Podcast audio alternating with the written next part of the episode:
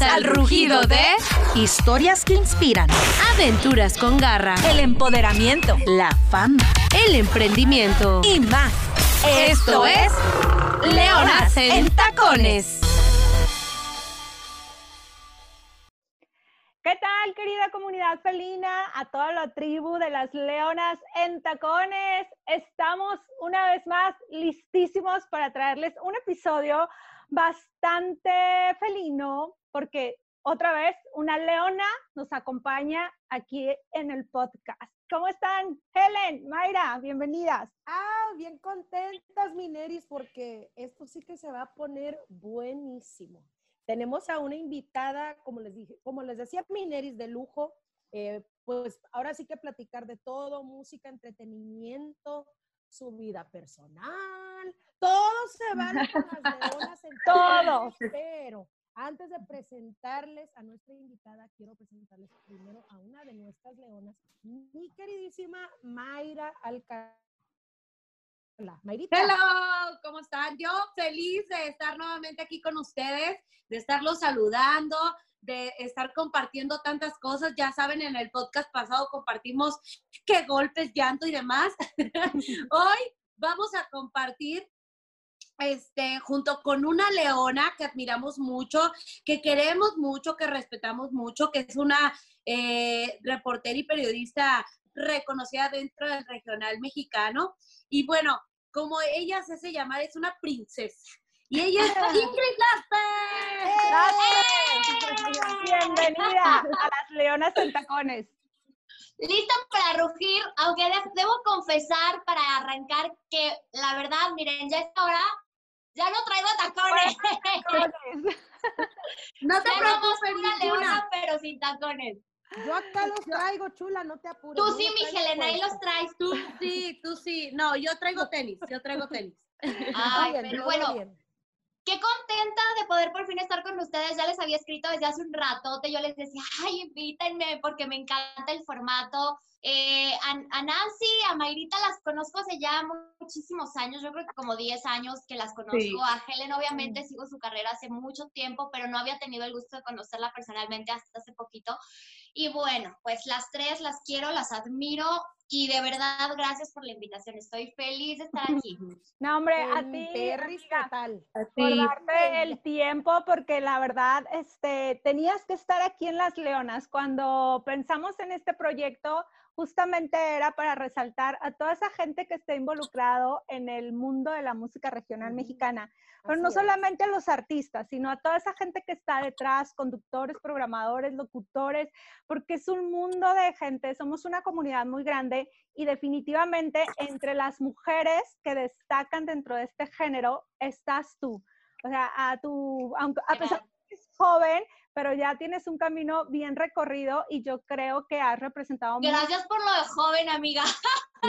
ya no tanto. somos puras jovencitas. Todavía, todavía, amiga, todavía, Has todavía. representado muy bien el género y lo has defendido, pero yo digo, ¿por qué de abogada terminó siendo conductora? A ver, cuéntanos esa historia.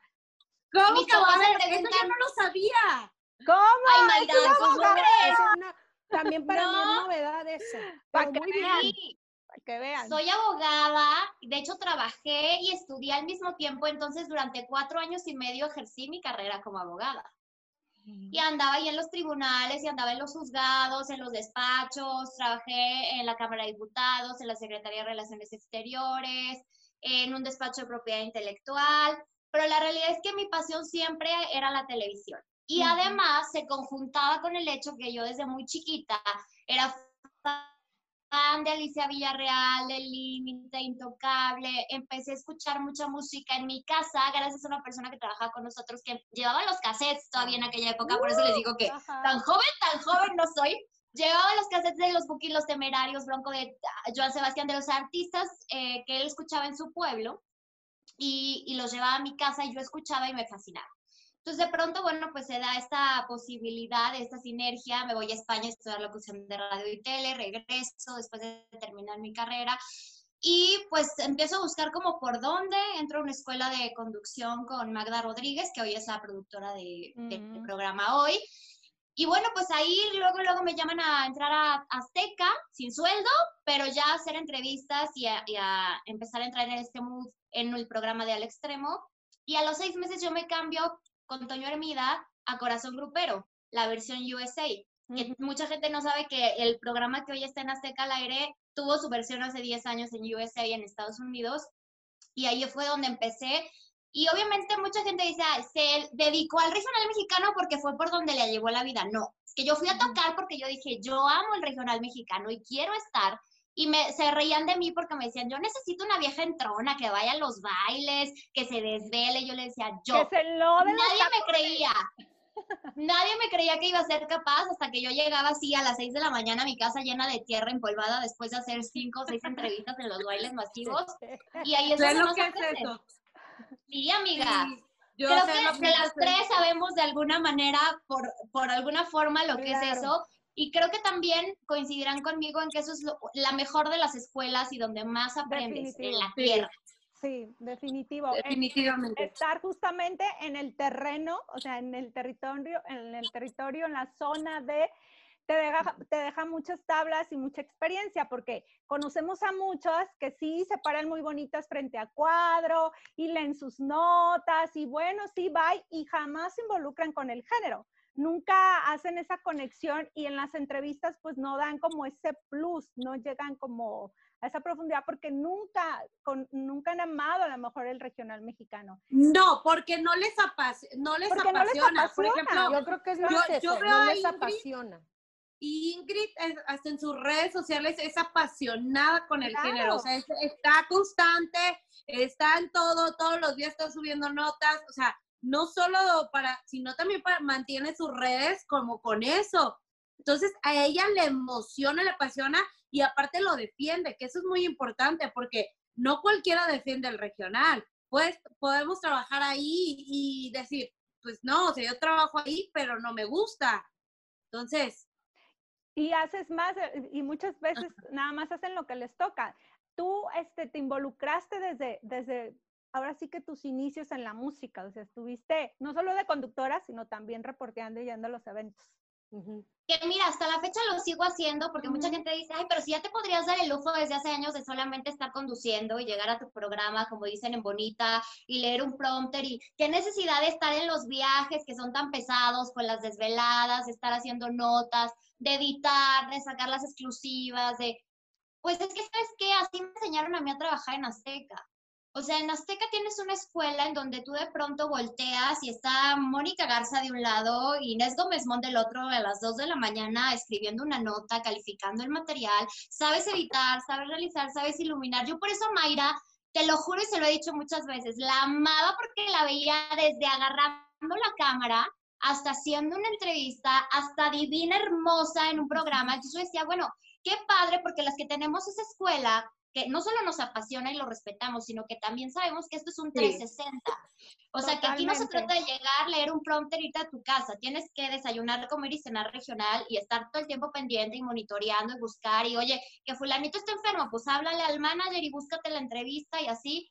Y, y sí, es la manera en la que uno aprende a trabajar y yo ya no me consigo haciéndolo de otra manera. Como que ahorita, por ejemplo, aunque haya, yo tenga entrevistas face to face, si hay una conferencia, pues ahí voy de metiche y me meto a las conferencias que estábamos diciendo que ya son eternas y larguísimas, porque quiero tener como todo el panorama siempre. Creo que en ese caso eh, estoy como muy identificada con cada una de las, de las tres, porque en su rubro cada una es igual. sí. Oye, y yo quiero, dónde. yo quiero preguntarte, Ingrid, de cuando das el salto a Bandamax, porque yo te lo comenté en, en algún evento que, no- que nos vimos, te lo comenté y te dije, wow, eres otra persona. O sea, te irradiaba la luz, te irradiaba Mm. luz, te veías espectacular y te dije, te ves, o sea, di- diferente cuando das este salto que te contratan de Bandamax. ¿Cómo fue? Siempre quisiste estar ahí, ¿no? De alguna manera, o sea, era tu Por meta. supuesto, claro, claro, siempre, siempre era la tirada y siempre era como el sueño, ¿no? Eh, se lo digo a la chicuela, se lo digo a Cintia Urias, o sea, ellas eran así como, y siguen siendo para mí un El ejemplo a seguir. Y en su momento, eh, bueno, a mí me querían en Mandamax desde tres años antes, pero honestamente, eh, me van a decir que estoy loca, pero así fue. ellos querían llevarme de VJ, o sea, presentar videos. Mm. Y yo les decía, no, es que lo mío es más como la nota y como entonces como que yo siento que no. Y en MBS, pesar de ser un canal más chico, yo tenía esa libertad de tener mi night show, de tener todas las entrevistas del canal, de hacer todas las coberturas. Entonces yo honestamente no me quería como encasillar en una presentadora de videos. Cuando se da la nueva etapa de Banda Max y deciden que van a hacer un noticiero, entonces me contactan y me dicen, oye, hay un noticiero. Y les digo, sí, eso es lo que yo quería, ese es el proyecto que yo quería, el noticiero. Y después, pues la posibilidad, eh, se- Cintia se va, Cintia del Gran Salto al Canal de las Estrellas, llega Cuéntamelo Ya, estaba en Hoy, y de pronto ya no le daba como la agenda y queda el espacio del night show y me lo dan a mí en sesiones, de alguna u otra forma. Pero sí, honestamente fue algo que peleé, que toqué puerta, que estuve buscando, porque fíjate que curiosamente es la única vez que me han llamado. Todas las otras veces yo he ido literal de. Oye, te traigo mi currículum, oye, yo hago esto, quiero hacer esto. Y gracias a Dios, en estos 10 años que llevo de carrera, ni un solo día me he quedado sin chamba. Siempre he saltado de un proyecto a otro. Y hasta ahorita creo que ahí vamos avanzando y bueno, Pues, sí, sí, sido- feliz. Has sido muy inteligente. Fíjate qué importante este, es lo que tú mencionas ahorita, Ingrid, porque muchas de las veces quienes trabajamos en este medio, dices, tengo que agarrar esto porque es mi oportunidad. Y resulta de que a lo mejor se va la gente, el equipo de trabajo y te quedaste volando y ya quemaste ese cartucho y no, o sea, queremos como que, sí, tengo que agarrar ahorita esta oportunidad porque si no, no se me va a dar. Y tú fuiste muy inteligente, porque si no, no hubieras tal vez pasado de ahí. Entonces, Mira, yo lo- siempre lo he dicho. Yo he llegado hasta donde mis valores me lo han permitido, donde he sentido que ha estado la oportunidad que va con mi perfil, porque me han de pronto dicho, ay, para tal programa matutino que todo mundo ve, este, pero para que te pongas a saltar en paracaídas con el artista y, o que le revientes Mm. huevos, y yo decía, no, a ver, espérate. O sea, mi perfil no va por ahí, mi perfil es de empoderamiento, de respeto, de dignificar el género, de que la gente conozca las historias, los artistas, de que lo amen como yo lo amo y no porque sean buena onda los gruperos y se presten esas cosas. Yo creo que yo no quería ser la que estuviera ahí de cierta manera faltándole al respeto. Entonces, pues he llegado, te digo, hasta donde he podido y siempre cuando tengo una oportunidad, los primeros que son mis consejeros son mis papás. Siempre les digo, a ver, el panorama está así. Ahí esto y esto y esto y esto. Estos son los pros y estos son los contras. Y la verdad es que ellos me han ayudado muchas veces a decidir y varias veces me ha pasado, por ejemplo, en dos ocasiones de grandes oportunidades que dije que no, como en el caso de Venga la Alegría en su momento y después en, en el programa Hoy, para un segmento que dije que no. Y qué bueno, porque después hubo cambios, acabaron los segmentos, se acabaron los programas, y como dices, yo me hubiera quedado chiflando en la loma. Entonces, pues eso sí, no. Y además, cuando yo entré a Banda Max, sí fui como muy reiterativa en, yo no puedo estar haciendo una sola cosa, hago radio, escribo, tengo mi columna, entonces denme chance de hacer otras cosas siempre y cuando no compita, porque si no enloquezco un poco. Y también eso ayuda, porque pues te vas abriendo caminito en otras cosas por si alguna de las demás falla o se termina. Claro. Claro, claro. Oye, ¿y qué difícil, qué tan difícil ha sido para ti, Ingrid? Sabemos que esta carrera pues es, es muy complicada y más para una mujer. Ahora, este, ¿qué tan difícil ha, ha sido para ti en cuestión de discriminación por ser mujer? Porque trabajamos en un género que pues obviamente está liderado por hombres. Entonces, Claro. aparte, ahorita las mujeres ya estamos como destacando un poco más, pero te has visto eh, como en situaciones complicadas que nos puedas compartir. por ser mujer, por ser fresa, por ser güera, por no ser de Sinaloa, por siempre hay un pretexto para, para ponerte un pero, ¿no? En mi caso era Sí. mucho más difícil ganarme la credibilidad porque era de, ay, esta morra como de dónde es grupera, ¿no? Ay, no, no, como que no me lo creían. Y yo decía, es que yo no quiero ser la que se tenga que disfrazar, o sea, amo el look de tejana y bota y me fascina Claro. y qué padre los que lo llevan, pero yo no quería tenerme que disfrazar para que la gente me creyera o pensara Claro. que yo era grupera, sino que a través de mi trabajo dijeran, ah, no, esta morra sí, sí le gusta y sí lo defiende y sí lo apasiona y sí lo vibra. Eh, y discriminada, pues, eh, en televisión, fíjate que más por ser mujer, porque estás gorda, porque ya no estás tan chavita. eh, ¡Tú! Y, uy, claro, tuve un Yo par de acá- jefes que todo el tiempo era de te ves gorda, te ves mal, Wow. te ves vieja, es que ese look no, es que el pelo, es que la ropa, es que, no, yo decía, a ver, yo no estoy aquí por cómo me veo, o sea, yo estoy aquí por lo que sé y por lo que he trabajado y por lo que he estudiado. Y eso fue, fue un problema. Y por supuesto también el tener de repente una que otra falta de respeto por parte de los caballeros del regional. Sabemos que ya cuando hay alcohol de por medio es difícil y como tú te Claro. llevas bien con ellos, tenemos Sí. esa cercanía, a veces hay quienes con- confunden la buena onda con el que eres una fan más que se quiere acostar con ellos y no. Claro. Y quieres, qué bueno, y hazlo. Pero si no, como por qué? ¿No? Oye, aquí Entonces, aplica, aquí aplica la de, aquí aplica la frase de no porque el payaso se ría contigo, quiere decir que sea tu amigo. Ojo. O sea, es o correcto. sea, Está. no porque uno sea amable, es que uno les esté tirando la onda. Sí, se desubican durísimo, creen que ya todas andamos ahí tras sus huesos y pues obviamente que no. Y, y sí, claro, claro que me, que me ha tocado y por ejemplo lo sigo viviendo. Hoy por hoy, por ejemplo, en radio en México, en la Ciudad de México, hay una locutora especializada en regional mexicano y es bien difícil que te abran la puerta como, como mujer para tener un espacio de locución. Claro. Eh, en televisión lidias con los jefes que creen que, ay, tú párate ahí, vete bonita y ya, ¿no? Entonces de pronto es este rollo de poder de, a ver, pero yo puedo hacer más, ¿no? Y sí, claro que ha sucedido. Y te, digo, las faltas de respeto que no han faltado y que en su momento al principio, ¿eh? ahorita ya he agarrado colmillo, ya los pongo como que en su lugar más fácil. Me preguntaban en otra entrevista luego de, oye, pues algún abuso o algo, les digo, mira, afortunadamente creo que voy por la vida diciendo, tengo una familia, mis papás están conmigo, no soy una potencial víctima, ¿no? Entonces, este, tengo mi carácter y soy abogada. Entonces, en una de esas los meto al bote. Así que Y aguas, entonces no ha sido tanto porque no me ven como con este perfil de la chavita que va va sola de provincia, que necesita la chamba o lo que sea, y eso ha ayudado. Pero por supuesto que ha habido intentos y gracias a, a mi Dios no ha pasado de ahí, lo he podido frenar y bueno, pues es pan Qué de bueno. cada día, que las tres, las cuatro hemos aprendido a lidiar con eso segurísimo. claro. Claro. Has tenido entonces, como quien dice, las mismas batallas que, que, por ejemplo, yo que de repente platico con Mayra, este, a- le pasan el mismo tipo de cosas. O sea, de repente, este, yo creo que confunden a veces tu amabilidad con debilidad. Y tú has logrado, como quien dice, combatir eso con tu trabajo, con tu esfuerzo y darte a respetar, que es lo que también le comentaba de repente. A mí una vez me pasó eso, ¿verdad, Helen? Así es. Este, perdón que te interrumpa, me pasó eso que yo, güey, me está tirando la onda. Le dije, no inventes, le dije, si el vato es goto. Así es. O sea, pero así como es. que quería, no sé qué se imaginaba que decía, creo. bueno, esta me va a ayudar en videorola. me va a ayudar en videorola, déjame le meto por acá. Este, Ajá. y ambas digo, que- güey.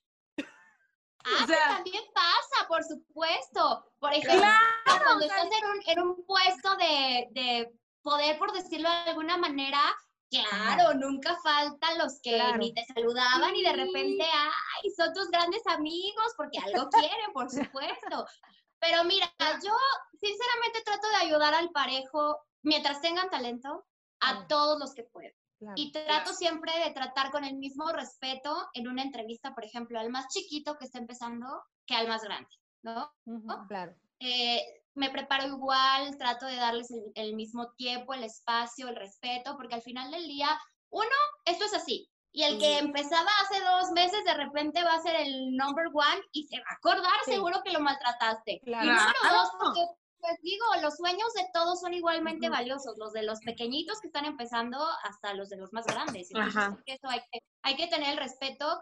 Y pues no, cuando, uy, me han ofrecido dinero, de, oiga, ¿cuánto me cobra por poner mi video? Y yo así de, ¿yo qué tengo que ver con eso, no? O que te invitan a salir en el video creyendo que ya no van a tener como que hacer ningún trámite y ya vas a estar Sí. sacando el video todo el tiempo, cosas así que dices, no, pues por ahí no va la cosa, mijo. Sí. Qué importante es que justamente este, tú has sabido mm, dejar muy en clara esa parte, porque en este medio desafortunadamente como se da de que la confianza y todos somos amigos y a veces no hay ni contratos de por medio, son tratos de palabra, se da mucho desafortunadamente en el regional mexicano. Y por eso hay mucha gente que llega y abusa de quienes están empezando. Y luego, por ejemplo, no sé si te ha pasado que en ocasiones yo, yo lo he visto, eh, ahora que estoy en Televisa, que me dicen, oye, me hablan, ¿qué día, este, cuándo te mando las canciones? ¿No? Y yo, ¿de qué? Es que tenemos programa con ustedes, es que, y yo, ¿pero con quién? ¿Quién te confirmó? Ay, pues fulanito tal, nadie que, o sea, nada que ver que tiene que ver con la empresa. Qué, qué, fuerte, ¿no? De repente que te llenan así, a lo mejor, no sé si a ti te ha llegado de repente, es que quedamos con fulanito de tal, ya le pagamos, y, nos dijo que teníamos una entrevista contigo. Ah, no, hay rivales que de repente de yo te cobro tanto por meterte a tal y tal programa, lo cual no es verdad, pero también del otro lado, de repente nos empezó a pasar que una mujer, eh, que no voy a decir su nombre porque no se merece la publicidad, ella decía que trabajaba en Bandamax. Entonces ella hablaba y pedía entrevistas para Bandamax y de repente eh, los metía en situaciones comprometedoras o la chava se iba después con ellos a beber y, entonces, oye, tu conductora hizo tal cual conductora, pues fulanita, no es que ya no trabaja aquí. Y nos llegó a pasar que de repente hacían una entrevista y nosotros no la cubríamos porque supuestamente ya le habían dado el espacio a Bandamax y era para esta señorita, señorita, si es que le hago el favor del señorita. Entonces, honestamente, sí, porque después se puso súper loca y agresiva conmigo, que yo dije, ay, ahora resulta que aparte de todo te vas a poner digna, que si yo le tenía envidia, yo ¡Nombre! ¡Nombre! De tu carrera, de tu, de tu, de tu trayectoria, de tu belleza, de tu juventud, de, de qué se supone que tengo Nombres porque si es una charlatana, se merece que la queme. Y que sí, amiga, pero ¿sabes qué? No tiene caso que, luego se los digo en, en DM, porque honestamente no le quiero dar publicidad, porque eso es lo que ella busca, cinco minutos de fama. o sea, ella era la típica que iba y se involucraba con alguien y le llamaba a los paparazzis para que sacaran la foto porque ella quería diez minutos donde le estuvieran preguntando que si era el nuevo romance de fulanito, de sutanito. Tantas que hay así, que por eso a, veces luego me dicen, ay, es que eres bien perra, les digo yo, soy elitista, que es diferente. Soy, soy picky. Sé con quién sí y sé con quién no. Y aquí como lo pueden ver estas tres mujeres a las que admiro y quiero y aprecio, porque son chingonas y trabajadoras, con eso siempre voy a jalar. Pero las, las que son advenedizas o los advenedizos, eso sí no entran las en inventadas, inventadas. las, inventadas. no son para mí, amiga, lo siento mucho, pero no. Oye. y en todo se da, a Helen se lo he comentado también en, la, en el mundo de la música. O sea, se ponen un corsé hasta acá, enseñan nalgas, se ponen un sombrero, se saben una rola de la MS y ellas ya son cantantes de regional mexicano. Claro, nos ha pasado, este, una compañera y yo lo hemos platicado mucho de que este, llegan de repente y quiero hacer un dueto contigo, mi compañía te va a contactar y así.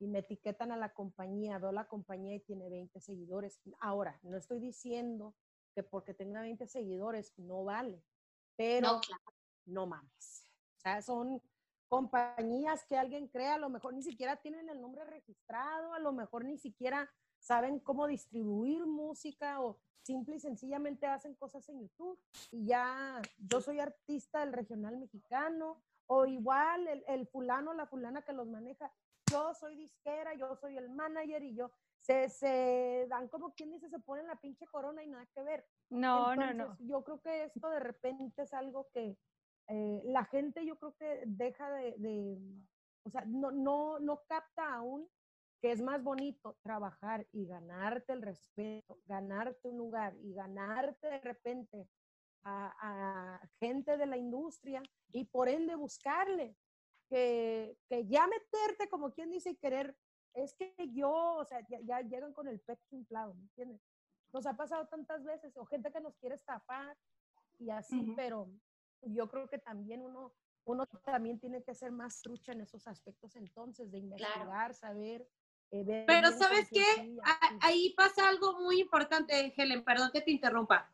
Quien realmente conoce el regional mexicano, quien realmente trabaja dentro de, sabe quién es bueno, quiénes roban, quién es este, un inventado, quién nomás está agarrando al artista.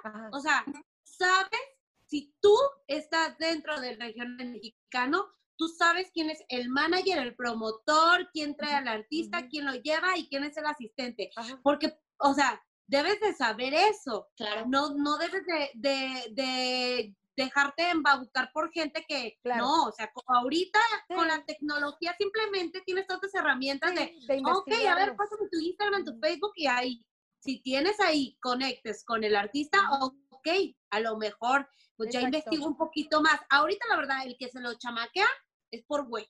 Sí, primero. Y creo La que verdad. todos estamos de acuerdo en que el sol sale para todos, pero. Sí. Hay que trabajarlo, hay que tener el talento y si no se tiene, pues hay que educarlo, hay que estudiarle, porque si no, pues ahí es donde viene como el conflicto, ¿no? O sea, yo no Claro. digo que, ay, nadie tenga derecho. Todos tienen derecho a hacer su lucha, pero obviamente hay que Claro. hacerla por el camino correcto, ¿no? Y Oye. Ingrid, prepararse. Yo quería preguntarte algo. Si te ha pasado acá entre nos, ya que estamos en confianza en las leonas, porque a mí me ha pasado, pero ¿te has enamorado en algún momento de, de algún grupero que tú digas, ay, cómo me gusta? Por sí. supuesto. Y yo, Empezó, yo bueno, me desde obviamente, todo, ¿eh? desde obviamente el crush, literal que ya es cuando se lo dije casi me, me mata, pero yo le decía, yo desde chiquita estaba enamorada de ti. el crush de lo que sería como este amor imposible, que en su momento se lo confesé que es Bobby Pulido. O sea, yo a Bobby, y obviamente nunca le tiré la onda ni nada y siempre fui súper respetuosa, pero yo era, o sea, yo decía, no, Bobby Pulido, o sea, por Dios, y casi, casi que, porque mis papás no me dejaban, pero hubiera tenido pegado el póster así en mi, en mi recámara, ¿no? Y se lo confesé. Otro que se me hace guapísimo y que además yo digo, no, o sea, en otra vida, ojalá algún día coincidamos porque se me hace tipazo, inteligente, divertido, guapísimo, es el Daza, por ejemplo. Ah, sí. Pero con el No, pues nada siempre- he sido así. No, amiga, tengo buenos No, gustos. pues bueno. Pero por otro lado, eh, sí, sí estuve súper, súper, súper, súper enamorada de, de un cantante que en su momento se enojó conmigo porque yo lo, lo dije y me dijo, ay, yo no pensé que hubiera sido tan importante para ti, ya sabes, y yo así de crush, más que enamorada, porque no era, no creo que enamorada, pero sí, sí me clavé muchísimo. O sea, Mayra ya se sabe esa anduviste con historia, él, Con el flaco, sí. Ah, sí, Sí, tuviste una sí, relación y, con y él. honestamente, Ujú. bueno, fue hace mucho tiempo, porque bueno, este, para que no se enoje su, su mujer, que además es divina y, y guapísima y hermosa, este, fue hace muchísimo tiempo, no tenía él pareja, obviamente, yo tampoco. Y bueno, lo que se puede a distancia, ¿verdad? Porque casi que no era tanto, pero yo sí me clavaba, porque yo era así de, ah, y lo seguía hasta el fin del mundo y cada vez que venía a México yo ahí estaba y, ay, me acuerdo que se quedaban en un hotel hasta casa de la fregada, pues ahí va yo con mi carro. Mande. Ay, hasta allá ibas, tras el amor. Ah, sí, yo a donde fuera y yo estaba así, no, yo no me la creía así rayada, obviamente fue hace, te digo, mucho tiempo. Hoy te digo que no lo volvería a hacer ni loca con ningún artista porque uno no es lo más sano cuando trabajas en esto.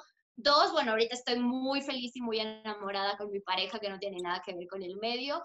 Y además, eh, eh, yo creo que si aprendes a que, pues, entre la distancia, entre que tienen ahí la tentación muy cerquita, es bien difícil, yo creo que no. Ay, Oye, sí. pero por lo Sí. menos hay que probar, o sea, hay que darse esa oportunidad y dices, ¿qué tal chicle y pega? Yo o sea, creo que todas, en su momento todas, con alguien hemos este, acabado, o con alguien hemos salido, es que con alguien hemos posible tenido porque al final de cuentas es con la gente que convives todo el tiempo, o sea, con Claro. todo el tiempo. te la pasas todo el tiempo. y vas y entre que la radio y la televisión y los ves en los bailes, y te- o sea, convives con ellos, pues ¿de quién chingo te vas a enamorar? ¿De un arquitecto? Oye, dicen, ¿por qué no te agarras uno que fuera del regional?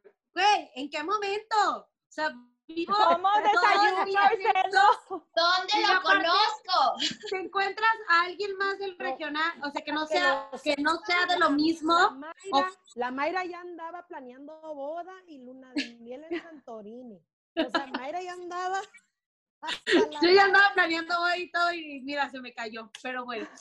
Este, Pero, Pero bueno, Por lo menos no te no, con las ganas. Pero te lo agarras del medio, o sea, no te lo agarras del medio y luego te, o sea, es bien complicado también entablar una relación porque, porque no te entienden, o sea, es, ¿por qué trabajas con puros hombres? ¿Por qué andas en las madrugadas? Porque, o sea, no te entienden ese punto tampoco y también es complicado. Entonces dices, bueno, me lo agarro del medio y la voy a cajetear porque trabajamos donde mismo. Donde mismo. ¿No? Oye, Ingrid, y, Y, este, y me lo agarro, no me lo agarro de acá y no entiende mi trabajo y hay Ajá. problemas. Entonces dices, güey, como mujer de, de, de acá, de, de los medios de comunicación, es muy complicado. Sí. Oye, Ingrid, y en el caso, porque de repente, o sea, ahorita que comentamos esto entre los viajes y que tienes que grabar y que luego te tienes que ir que, sí, a radio y así, muchas de las veces perdemos este tiempo de nuestra vida o eh, eh, momentos en nuestra vida, a lo mejor la familia y demás. En este caso, ¿tú crees que la carrera te ha quitado esa oportunidad? A lo mejor ahorita dices, ya estoy súper enamorada, tienes tu pareja, pero me, me imagino que ha habido etapas en las que te, estás sola. Entonces, no ha llegado al punto en de que la carrera me quitó a lo mejor esa oportunidad de, de tener ya una relación, a lo mejor ya hasta estar casada, mis hijos, no sé. Por supuesto que sí, claro que sí. Digo, en el momento yo también me iba a casar. Mayra creo que también ya se sabe esa historia. Eh, cancelé mi boda por otras cuestiones y lo que sea, pero hoy sé que no iba a ser lo correcto. Y aparte yo dije, no, yo, yo sí pasé de Guatemala a Guatepeor, porque dije, ok, grupero no, ay, pero sinaloense. Entonces me fui con un beisbolista. Y entonces, o sea, yo no doy una, de veras. Pero ahorita, por ejemplo, que estoy tan enamorada, me doy cuenta, son dos factores muy importantes que han ocurrido en mi vida. Una, yo soy muégano con mi familia. Soy niña de familia de casa, así de mis papás. Y aunque ya vivo sola, mis papás vivían aquí mismo en la ciudad, pero se acaban de mudar. Están en Querétaro ahora. Y el no verlos, no sabes cómo me pesa. Uno. Y dos, ya que estoy con una relación en donde digo, ahorita la cuarentena ha sido divina para nosotros porque yo paso dos días o tres aquí en mi casa cuando tengo el trabajo más pesado, lunes, martes, miércoles. Y los demás días me voy a casa de mi novio también a encerrarnos, también entre cuatro paredes. Pero ha sido, la verdad, ha sido bastante bueno para nuestra relación porque ha crecido Claro. muchísimo, porque también tiene mucha chamba, yo también, y hemos convivido y ha crecido increíble la relación. Pero me doy cuenta de cómo he sacrificado tanto mi vida en familia, mi vida en pareja, el ser mamá, eh, el de verdad planear ya como casarme, este, y, y bueno, pues yo, yo creo honestamente que yo ya no voy a estar muchos años más en esto. Yo me visualizo como en unos, ay, sí, como el mimoso, unos tres años más, yo creo. Y este, sí. Yo no voy a cantar cristiano, pero sí voy a, este, voy a Y- hacer otra cosa. Estoy empezando a ver diferentes planes. Si Sí, volverías a nacer, ¿volverías a trabajar en los medios de comunicación? por supuesto que sí. Ha sido duro, ha sido difícil, las peores tristezas me las he llevado aquí, pero las mejores alegrías y los mejores momentos también. No cambiaría por nada esto. O sea, mucha gente me dice de repente, oye, ¿no te arrepientes de haber dejado tu estabilidad como abogada, el sueldazo que tenías, el despacho? Porque bueno, yo fui- vengo de familia de abogados, tenía ya como que mi futuro Asegurado. resuelto, por decirlo de alguna manera, y les digo, no, jamás. Nunca, nunca cambiaría todo lo que he vivido, lo que he conocido, lo que he aprendido, lo que... Nada, o sea, no lo cambio por nada, pero por lo mismo es algo que ya nadie me quita. Yo no siento que sea renunciar, siento que es como cerrar un ciclo que fue maravilloso en mi vida, pero que honestamente ya como está la televisión ahorita, yo no me veo haciendo TikToks o siendo influencer de... La verdad, honestamente, no creo que vaya por ahí.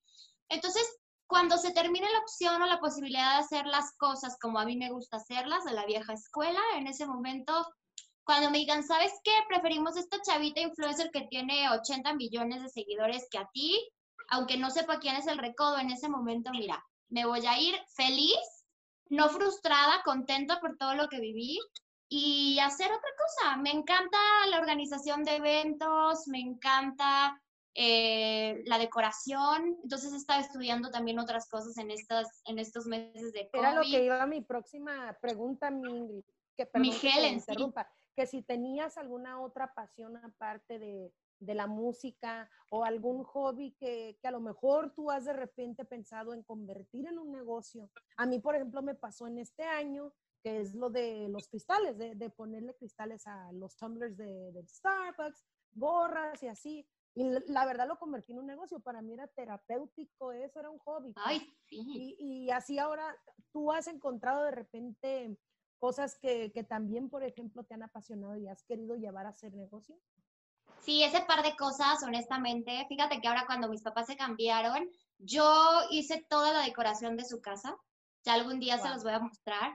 Y la verdad me siento orgullosa porque tuve mucha facilidad de hacerlo y luego iban decoradores a la casa como para poner persianas o cosas y decían, Claro. qué hermoso, ¿quién se las decoró? No, pues mi hija, ¿no? Y eso me encanta. Y todo lo que tiene que ver con organización de eventos de todo tipo, incluso ya me metí a ver, hay cursos increíbles. De hecho, Ricardo Rica, el hermano de, de Julián, me recomendó un, un curso en Disney eh, de eso, que, que es espectacular. Entonces, pues sí, honestamente, yo ya no aguanto la Ciudad de México, me cuesta mucho trabajo vivir aquí eh, no, no, no me hace bien a los nervios. Eh, yo cuando trabajaba y estudiaba pasaba seis horas diarias en el coche, entonces como que mi No. paciencia de la ciudad ya se agotó. Y, y tener esta carrera en la Ciudad de México también es bien difícil porque las distancias son enormes. Entonces, en un Claro. día de pronto es ir al radio y luego a la tele y luego a la entrevista y luego regrésate y de repente es como ya se me fue el día, no me di cuenta con el caos de que la manifestación, el peligro, la violencia en las noches, tantas cosas. Claro. Entonces, yo honestamente sí creo que ahorita viene, Dios quiera y la pandemia lo permita, para mí algo padrísimo a nivel profesional, con lo que me encantaría cerrar en unos dos, tres años, si es que se puede. Y ya, irme como contenta de hice lo que quise, aprendí, este, deshice, me dieron chance mis jefes de que si yo decía quiero hacer tal cosa, en todo fueron mis cómplices de todas las locuras.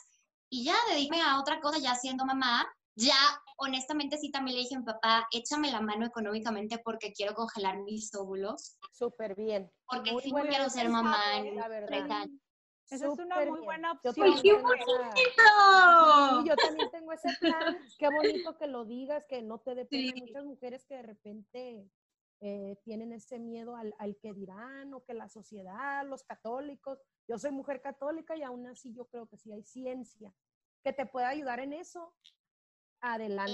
Claro. Y ya empezaste a investigar este, cómo Ya sería el proceso. una de mis hermanas Sí, ya Sí, lo amiga, de hecho, bueno, Por toda la diferencia entre crear el embrión o solamente congelar el óvulo, Ajá. este, obviamente, claro que si en unos dos, tres años lo puedo hacer de la vía natural, ¿verdad?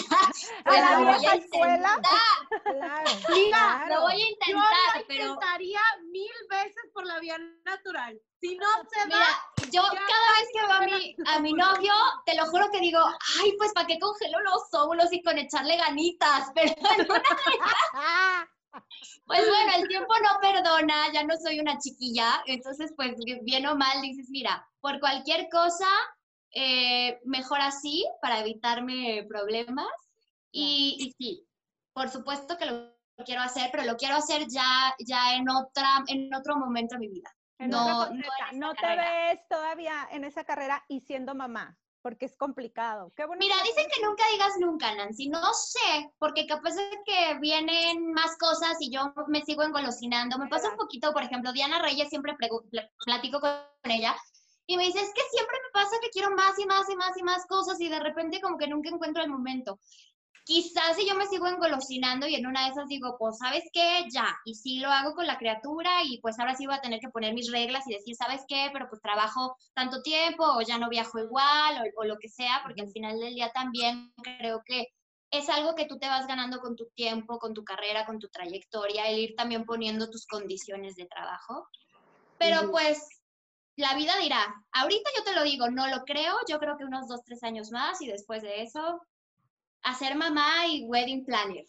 Para que para que bueno, Helen, tú ya, ya no lo ocupas la organización de boda, obviamente, ya, estás ando- muy ya adelantada. a nada de, de, ahora sí que hacer el funeral a mi soltería. Ya ¡Padre! Para que nos invite, que nos invite a la despedida Vamos a de este. todos, este, todos de negro, porque ese día muere. va a ser en. Cancún, amiga. Yo te invito, la, se la estoy Así es. Vámonos para allá, por favor. Oye. Ingrid, de toda esta, en toda tu trayectoria has tenido oportunidad de hacer, bueno, infinidad de entrevistas. pero ¿cuál de todas esas es la que más te ha dejado? La que dices, wow, nunca pensé que a lo mejor el artista me diera todo ese material, que hubiera tal conexión. Y no necesariamente tiene que ser con alguien a lo mejor muy famoso, puede haber sido alguien no tan famoso, pero esa entrevista que te vas a llevar hasta tus próximas vidas. Mira, he sido muy bendecida porque hasta la fecha creo que solamente me falta entrevistar al Buki y a los temerarios. De ahí en fuera, creo que a todos los demás los he entrevistado y todos, obviamente, bueno, te marca la primera. Mi primera entrevista, imagínense nada más, fue con la banda El Recodo. Wow. Imagínate mis nervios de que yo de repente de ser así de, antier era casi casi abogada y estaba llevando los acuerdos, de repente así de, ay, estoy con Pocho Lizárraga, you, ¿no? Eh, fue como, como un reto y obviamente no dormí la noche anterior y bueno, preparé muchísimo y todo y fue muy especial y muy particular y hasta la fecha yo creo que por eso también les tengo tanto cariño a, a los a los del recodo, y además de que ellos se dan a querer cañón, ¿no? No me dejarán mentir, Muy maravillosos. muy respetable. Seres humanos, increíbles anfitriones, espectacularmente hacen todo, ¿no? Entonces, bueno. Otra yo creo que fue la primera vez que recodo. a los Tigres del Norte, porque son Wow, ídolasazos para mí. Para mí los Tigres del Norte son lo máximo, son nuestra leyenda viva y para mí fue wow. Eh, Yo y estaba también temblando con ellos. Yo temblé el día que los Claro, es que te imponen aparte y luego Sí. te das cuenta que son tan divinos y tan maravillosos y tan hermosos que bueno, dices, wow. y por supuesto también eh, en el caso de Pancho Barraza, fíjate, tuve una experiencia muy bonita porque me dio una entrevista como de una hora de vida, donde me cuenta toda esta cuestión del papá, de que no lo conoció, de que tenía el retrato, de que lo iba a buscar y demás, muchas cosas, y era el retorno de Pancho después de estos años de ausencia. Entonces de pronto era como padrísimo volver a, a- a sentarte con él y descubrir al nuevo Pancho Barraza, porque es otro, Pancho Barraza es otro completamente. Y pues Alicia Villarreal, imagínate, yo me hacía trenzas. Yo llegaba de la escuela y cantaba Yo creo, los dos ¿verdad? primeros discos del límite uno tras otro todas las tardes cuando yo llego y, me, y, y logro la entrevista con Alicia, bueno, o sea, eso es algo que te lo puedo decir hasta la fecha. Ahí sí fancié, no me importa, porque todas las demás trato de estar muy cool, ¿no? Ahí sí le dije Alicia, yo estoy aquí por ti, si no fuera por ti no estaría haciendo esto, ya sabes, así. Y por supuesto también con Intocable, que la primeritita vez que los entrevisté, eh, a mí todo el mundo me decía, es que, ay, Intocable es muy difícil, es que Ricky es muy duro, Mayra no me dejará mentir, creo que somos ella, yo y quizás alguien más que nos quiere Ricky, porque a la mayoría de los entrevistadores no, No. lo quiere. Yo tenía miedo, pero no me fue tan mal. La verdad es que se portó conmigo. Bueno, yo lindo. adoro a Ricky y yo sé Paso. que es una persona muy complicada porque lo he platicado con él y a él le gusta ser así. Ay, O sea, claro. le gusta. Yo, Y yo se- también se lo adoro y ríe, él le- ama, él ama Él ser ama, así. le saca chispa. Entonces, yo hice una, una introducción con todas sus canciones para presentarlos, fui ligando las canciones y cuando terminé se quedaron callados y de pronto empiezan. Y me empiezan a aplaudir. Y entonces yo decía, no, es neta que mis ídolos así en the world está pasando esto. Entonces yo creo que esas serían algunas de las entrevistas que, que me marcaron para bien.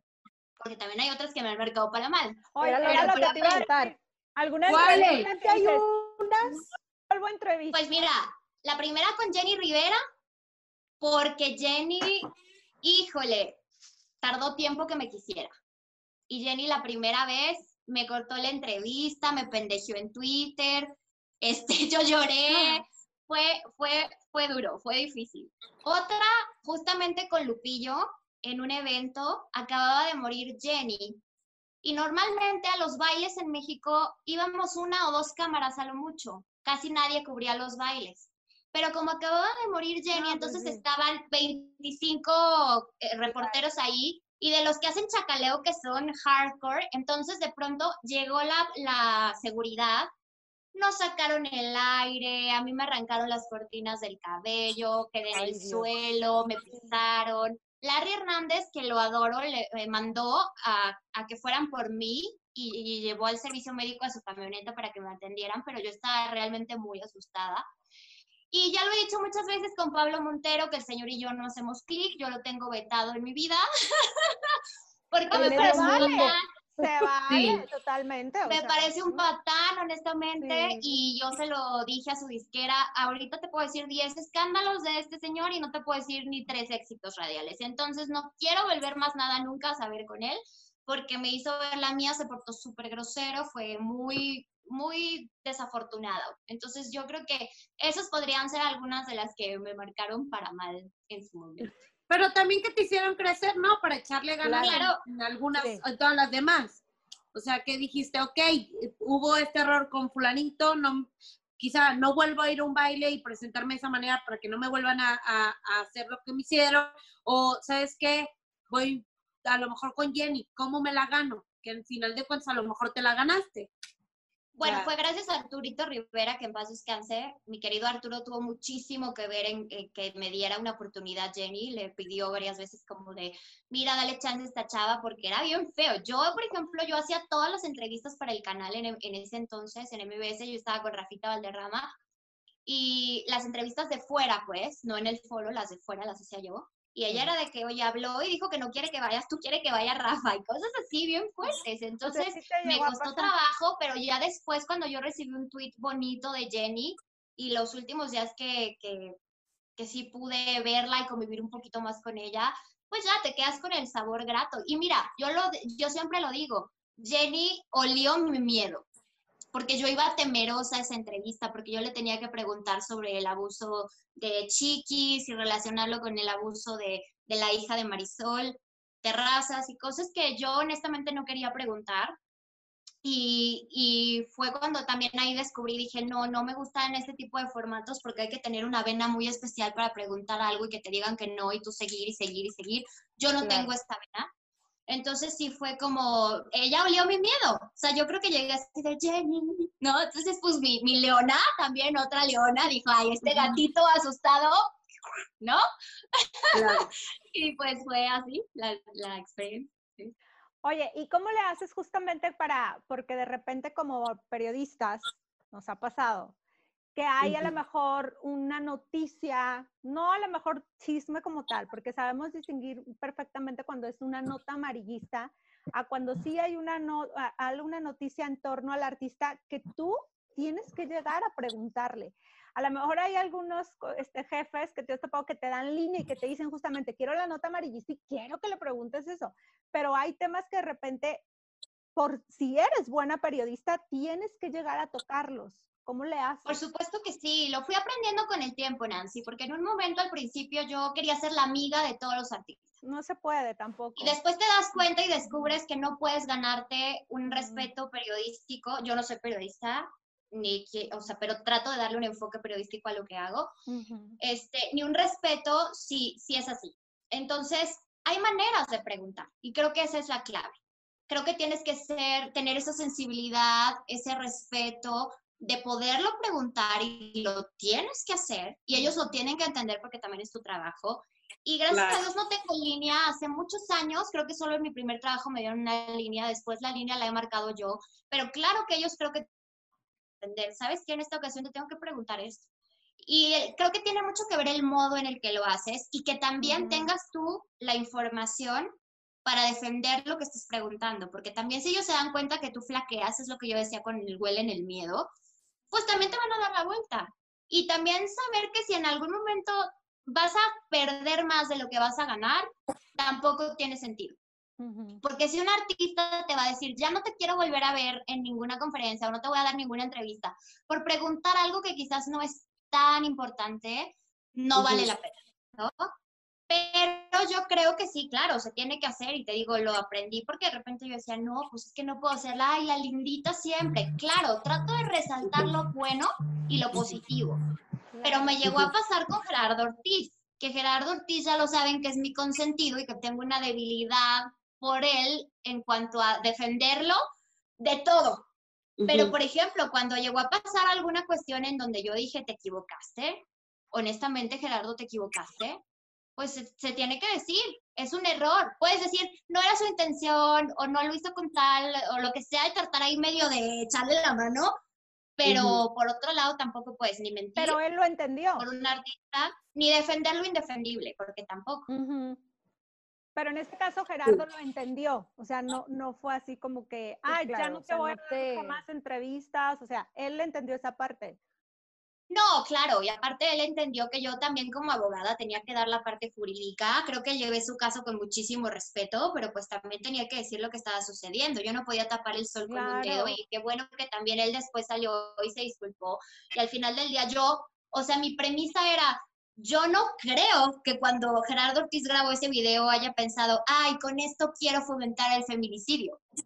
Sí, Claro no. que no, pero fue desafortunada la escena, fue desafortunado el mensaje y, fue, y tenía que pedir disculpas porque se equivocó al final del día en no tener esa visión o no tener esa capacidad de ver más allá de que en momentos como el que estamos viviendo desde hace muchos claro. años, en donde las mujeres mueren todos los días por violencia, a veces dentro de su propia casa, pues tú no puedes hacer algo así, ¿no? Claro.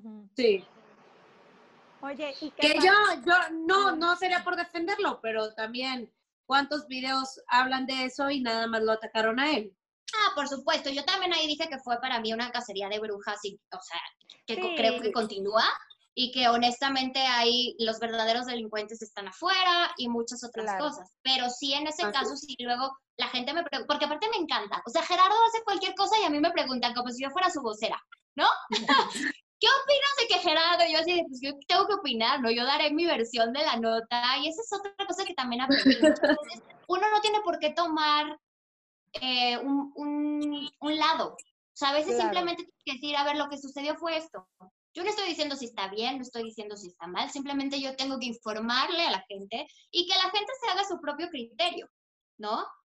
Pero claro, de todos lo tienes que decir y si están metidos en cosas difíciles y todo, pues se tiene que hacer. Trato de ser cuidadosa, por ejemplo, con las imágenes explícitas. Me ha tocado que de repente cuando ha fallecido alguien me mandan las fotos o los videos así de que el cadáver así, en- ¿no? Y digo, mm, o sea, como que hay que tener ese feeling y ese respeto. Porque Claro. claro, seguramente si mi nota va ilustrada así, va a ser más viral o va a vender más, pero yo no me sentiría a gusto con, con eso, porque hay familia, porque hay gente que están los papás viendo, o sea, sabes, puede Sí, llegar claro. a, a herir a alguien por dos minutos de una nota tuya que no se maneje con ese respeto, ¿no? Al final del día somos humanos. Claro. O- sí, porque por ser a lo mejor por llevarte la exclusiva, este, Ajá.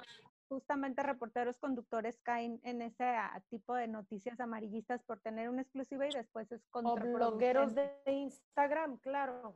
Sí. de O blogueros de Instagram, que ahorita hay muchos y muchos Claro. este, Que están utilizando de dar, dar la nota con respeto, como tú dices, es mucho más fácil por vistas o por impresiones, este, por subir números o rating, eh, justo hacen exactamente lo opuesto, que es subir a lo mejor alguna imagen o algún video de lo sucedido. Y creo que ahí es donde cae la persona en, en el amarillismo.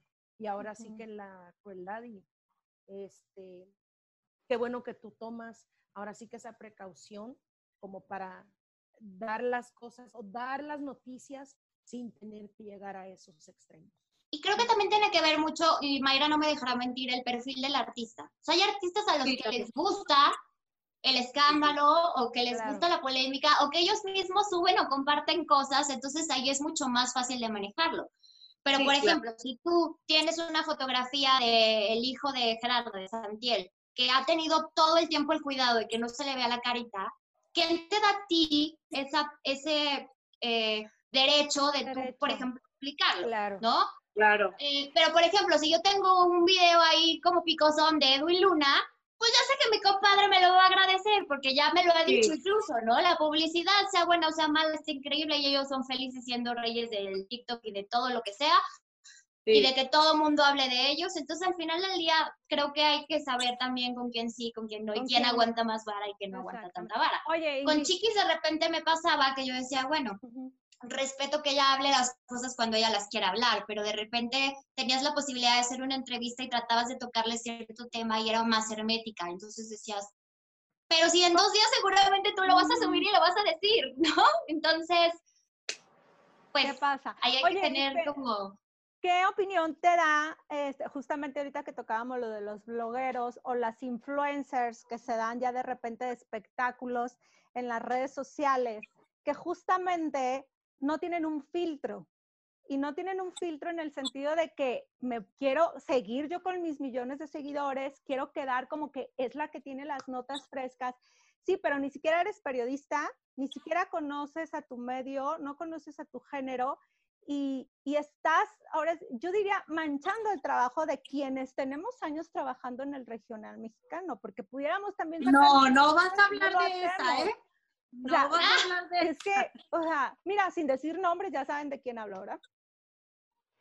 eh, mira, yo he podido conocer a gente como Nelsie, como Chamonix, eh, sí me meto a cada rato a monitorear, por ejemplo, a Chica Picosa, adoro a Elizabeth Style y Javier A la Seriani Dama Venenosa.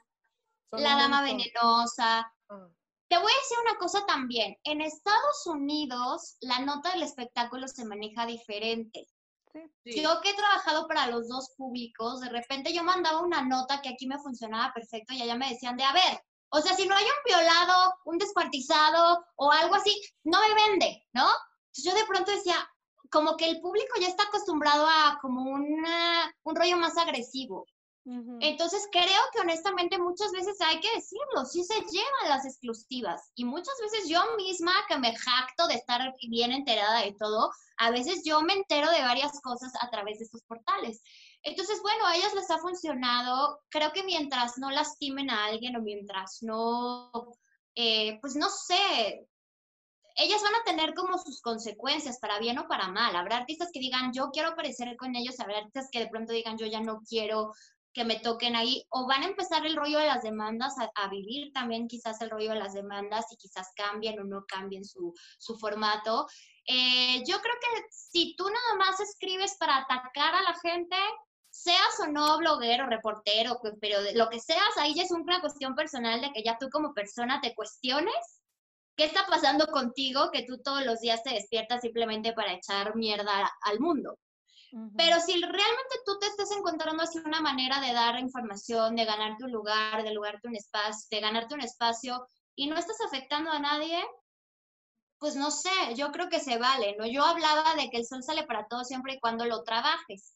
Quiero pensar o veo que, que detrás de lo que ellas hacen hay trabajo, porque pues sí están enterándose de cosas, me imagino que hacen llamadas, me imagino que los mismos publirelacionistas les mandarán a ellas cosas cuando tengan interés de que salgan también ahí en esos, en esos portales. Entonces, bueno, pues O hasta la misma gente. La misma gente les manda cosas a ellas de, oye, estoy en tal fiesta de tal artista y les mando. Porque yo he visto Correcto. mucho, por, por lo menos en Chamonix, que sí lo maneja así. Oye, me, me mandaron estas fotos, estos videos y fulanito está en tal. O sea, la, la misma gente contribuye a que ellas, pues, estén informadas, ¿no? que sé. tengan contenido. correcto, sí, y qué padre, qué envidia, ¿no? A mí me gustaría que me decían llegar así la nota. Ay, se cortó. Creo que le están llamando. Sí. Sí, creo que le entró una llamada. A ver. Bueno, ah, yo creo que la vamos a despedir. Sí, ya con eso. Ahí está. Ten- ten- No, no, sí, no, amiga. No, ya nos echamos buen chal. Igual ya nada más. Tenemos sí, que ya. hacer una parte 2 porque faltó mucho de lo demás de platicar, pero les agradezco muchísimo a las tres. Eh, las admiro. Gracias por el apoyo, por las palabras. Sigan adelante cada una en su rubro como lo hace, porque de verdad son un ejemplo cada una en, en- en- en lo que está haciendo. Y a mí en lo personal me nutre y me enorgullece mucho el poder contar con ustedes dentro de mi círculo de conocidas, de amistades, de convivencia y que Dios las bendiga siempre a las tres. Nosotros Ay, siempre damos la despedida, pero qué despedida tan chingona. Sí. Te Oye, queremos mucho, Ingrid ya no, lo puedo, ya no lo puedo cerrar mejor, Ingrid. Muchas gracias. Tengo que correr, pero las quiero mucho. Ya. Gracias, Sí, no te bonita. Es- Espera. de Leonas, en tacones. Esto es Leonas en Tacones.